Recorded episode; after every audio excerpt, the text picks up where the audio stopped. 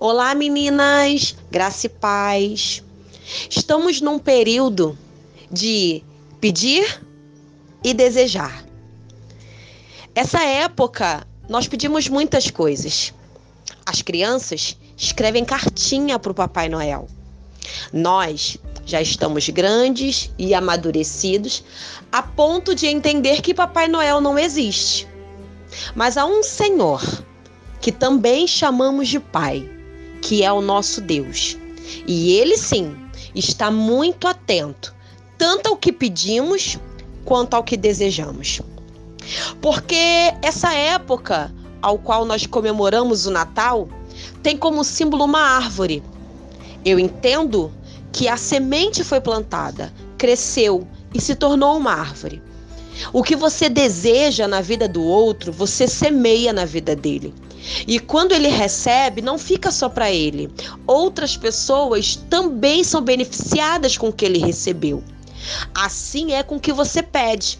Quando Deus te dá, também não é para você ficar só para você, é para você repartir com o próximo. Outro símbolo muito importante do Natal, e acredito que o principal, é o nascimento de Jesus. Precisamos entender o porquê ele veio para o nosso meio. Por que Deus enviou o seu filho amado para estar conosco? A gente precisa entender que Jesus veio para nos ensinar. Será que temos aprendido com ele? E ele está muito atento, não só ao que pedimos para nós, mas principalmente o que desejamos para o próximo.